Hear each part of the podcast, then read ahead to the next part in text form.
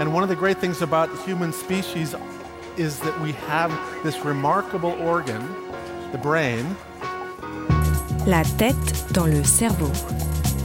Biologie, cervelle, synapses, neurosciences, physique. The human brain really is the most unique gift of our species.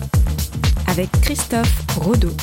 Les humains ne seraient pas les seuls à être sensibles aux émotions présentes dans la voix humaine. La tête dans le cerveau.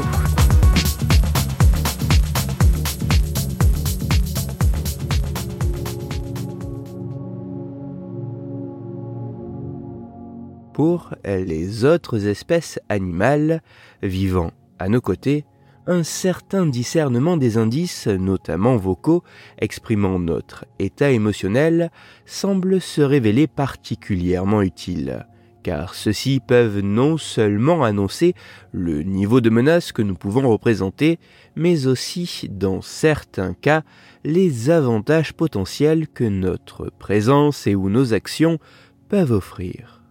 Il n'est donc pas vraiment étonnant que des travaux scientifiques aient pu mettre en évidence que les animaux que nous côtoyons le plus, chats, chiens et même chevaux, soient assez sensibles aux émotions présentes dans notre voix.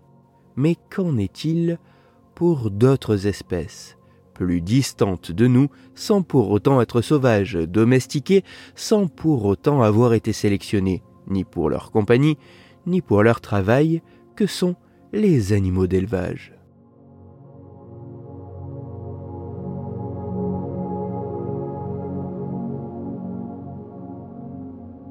C'est pour tenter d'apporter un élément de réponse à cette question que des chercheuses et chercheurs anglais et chinois se sont intéressés aux chèvres dans une étude dont les résultats ont été publiés en mars 2024.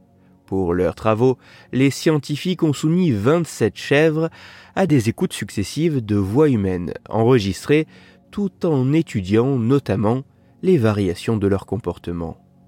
Dans le détail, toutes les voix humaines diffusées étaient espacées de 20 secondes et disaient exactement la même phrase qui pourrait se traduire par Hey, regarde par ici. Mais cette phrase pouvait être dite soit avec une valence émotionnelle positive de joie, soit avec une valence émotionnelle négative de colère. Et la succession de l'écoute des voix aux valences émotionnelles différentes se faisait lors d'un protocole avec des phases bien précises.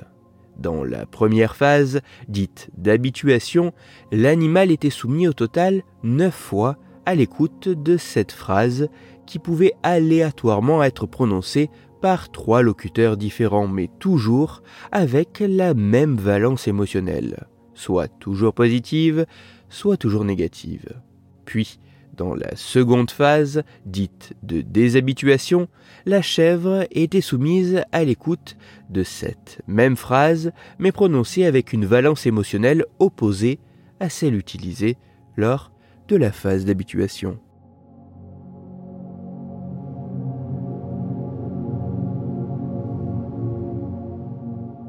Les résultats de cette étude mettent notamment en évidence qu'en moyenne, la probabilité que les chèvres regardent en direction de la source sonore et le temps de fixation de cette source dans les 20 secondes suivant la diffusion diminue au fur et à mesure des différentes écoutes durant la phase d'habituation.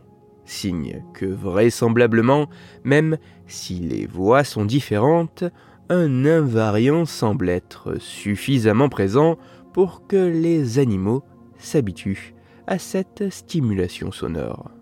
Par contre, au passage dans la phase de déshabituation, lorsque la phrase prononcée a changé de valence émotionnelle, passant de la joie à la colère ou inversement, la probabilité que la chèvre fixe la source sonore et le temps de fixation de cette source dans les 20 secondes suivant la diffusion diffèrent significativement. D'une part, les chèvres avaient davantage tendance à fuir du regard la source sonore, et d'autre part, lorsqu'elles venaient à regarder dans cette direction, elles avaient tendance à fixer leur regard plus longtemps. Signe que vraisemblablement, alors que les mots de la phrase n'ont pas changé, une différence a bien été perçue par les animaux.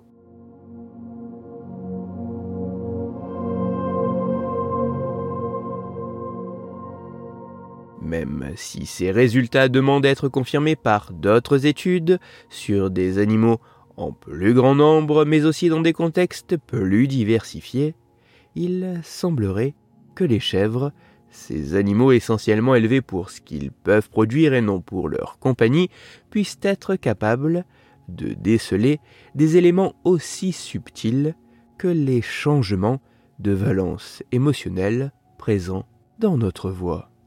Lorsque nous parlons, les mots que nous employons ne véhiculent qu'une partie de ce que nous exprimons. En effet, la musicalité de notre discours peut, elle aussi, transmettre des informations comme, par exemple, notre état émotionnel. Et nous ne serions pas la seule espèce à être sensible aux émotions présentes dans la voix humaine. Pour aller plus loin, je vous renvoie vers un article disponible gratuitement en ligne qui a pour titre Les chèvres perçoivent les changements d'émotion dans la voix des humains. Il est écrit par Marie Parra et il est à retrouver sur le site scienceetavenir.fr. Toutes les études scientifiques m'ayant servi à écrire cet épisode, ainsi que les références de l'article pour aller plus loin, se trouveront sur mon site Cerveau en argot, dont le lien se trouve dans la description de l'épisode. Dans cet épisode, j'ai parlé des capacités d'autres espèces animales à pouvoir discerner des éléments présents dans ce que nous disons. C'est pour cela que je vous invite à écouter l'épisode numéro 76 de la tête dans le cerveau.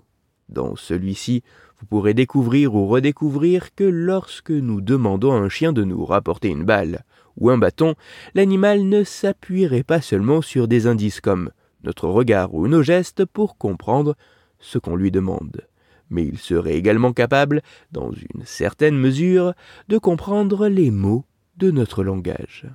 Pour continuer à échanger, vous pouvez me retrouver sur les réseaux sociaux, sur YouTube ou me contacter par mail. Tous ces liens sont, eux aussi, dans la description de l'épisode. Si pour vous ce podcast est gratuit et sans publicité, pour moi il représente plusieurs milliers d'heures de travail et me coûte quelques centaines d'euros chaque année.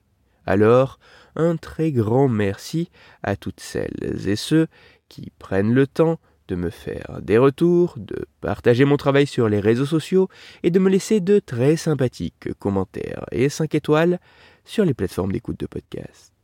Pour me permettre de travailler dans de meilleures conditions, vous pouvez également me soutenir financièrement avec un don ponctuel ou mensuel sur la page KissKiss Bank Bank du podcast. Christophe Rodeau. La tête dans le cerveau.